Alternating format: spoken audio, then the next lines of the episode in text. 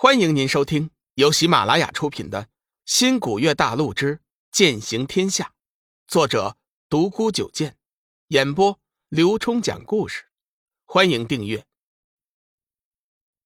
第十四集，师姐心思。这些天，龙宇发现了一个奇怪的现象：每当在月光下练习清月斩，就会取得意想不到的效果。而且他还感觉到，每当在月光下站的时间久了，右手手心总有一团热乎乎的气流升起，只是瞬间就消失了。试了几次，他终于发现，那股热流正是从前他在新古月星使用的那把光能剑。没想到，他也一起随着自己来到了这个世界。光能剑是新古月星集合高科技和古炼剑术。为鼓舞剑客制作的武器，当剑客剑术达到一定程度的时候，就可以到专门的古剑院接受测试。测试合格的人，古剑院就会帮他在胳膊内植入一把光能剑。随着不断的磨合使用，最终光能剑就会和剑客建立心灵上的联系。使用时，只要是意念间就会发动，它能自动吸收太阳或者月亮的能量。不需要剑客本身的能量。龙宇在新古月星出生在古武世家，本身所拥有的光能剑更是光能剑中的王者。自四岁和龙宇融合后，在来到这个世界之前，早就和龙宇建立了心灵上的联系。来到了这个世界之后，联系随之也就中断了。他还以为那把光剑已经消失了，不想练习清月斩的时候。又产生了一丝感应，如果和光能剑取得联系的话，龙宇就不用担心不能修炼真元力的事了。感受了一会儿后，那股感觉还是无法捉摸。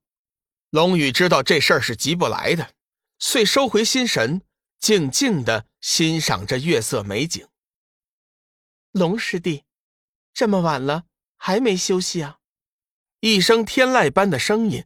打断了他的思绪，回头看到，是一个面目端庄秀丽、身形高挑优美、风韵迷人的女子。若萱师姐，龙宇认识，这是天月上人座下的大弟子冷若萱。不知为什么，每次见到她，龙宇的心都会莫名的跳动。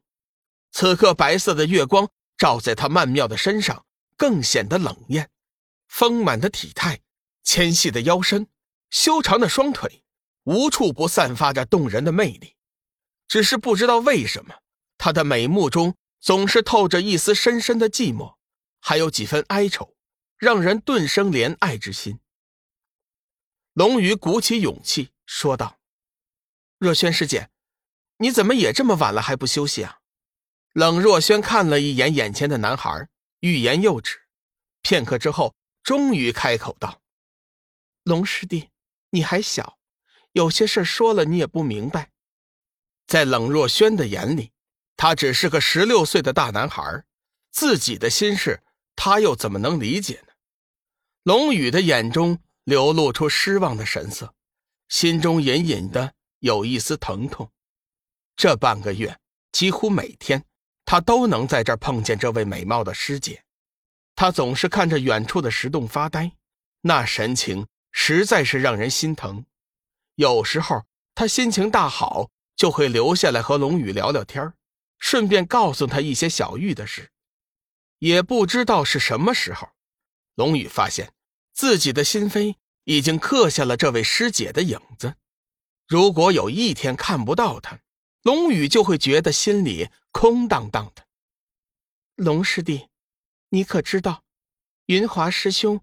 并不是掌门的大弟子，冷若轩突然问道。龙宇道：“啊，不会吧？师尊亲口吩咐过，云华师兄是本门的大师兄啊，这难道还有假吗？”冷若轩悠悠道：“罢了，有些事你不知道也好。也许在别人的眼里他已经死了，可我却知道他一定还活着。他。”龙宇奇怪道：“转过身，冷若萱却早已不在了。十天后的晚上，经过这些天的努力，他现在已经和光能剑建立了微弱的联系。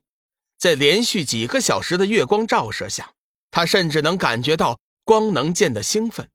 趁热打铁，龙宇完全释放了自己的心扉，用心去感受。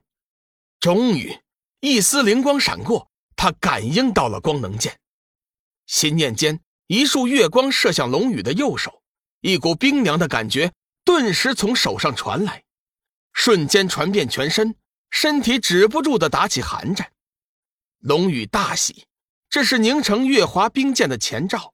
在新古月星的时候，他五岁就已经有了这样的感觉。虽然现在有点迟了，但是也足以让他兴奋了。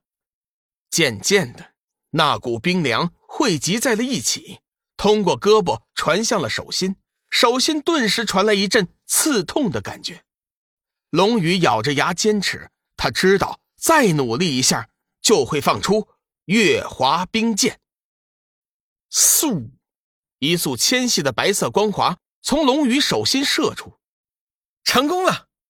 龙宇看着那束牙签一般细小的白色光华，不知道是高兴呢，还是该哭泣。微风飒飒的月华冰剑。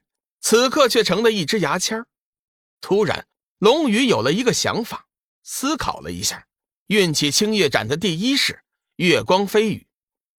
手心那束牙签般细小的白色光华，突然化作一片白色光雨，弥散了出去。砰砰砰！面前的石壁被打出了无数个小坑。龙宇倒吸了一口气：“哇，好厉害呀！”刚才他突然想到，如果用光能剑施展清月斩，会有什么样的效果？没想到牙签般细小的光能剑，居然会发出这么大的威力。往日里云华师兄演练时，即便是注入一成的清玄气，也没有这么大的威力。要是完整的光能剑，不知道会有多么大的威力呢？哈，好期待呀！有了这一发现后。龙宇更是用心的和光能剑建立联系。刚才之所以凝聚那么小的月华冰剑，其原因还是没有能完全的把握住光能剑的运转。又试了几次后，效果还是那样。龙宇考虑了一下，暂时放弃了。他想明天找个没人的地方，试试吸收太阳光后能不能祭出烈炎剑。也不知道为什么，今天这么晚了。若轩师姐还没有来，龙宇觉得心里有点失落。听众朋友，本集已播讲完毕，订阅关注不迷路，下集精彩继续。